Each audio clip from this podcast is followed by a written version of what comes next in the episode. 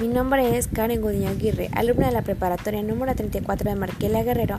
Yo les daré a conocer algunas soluciones para evitar la contaminación del agua. Principalmente colocar cestos de basuras en los lagos, lagunas, mares y zonas turísticas para que así las personas puedan colocar su basura en su cesto correspondiente.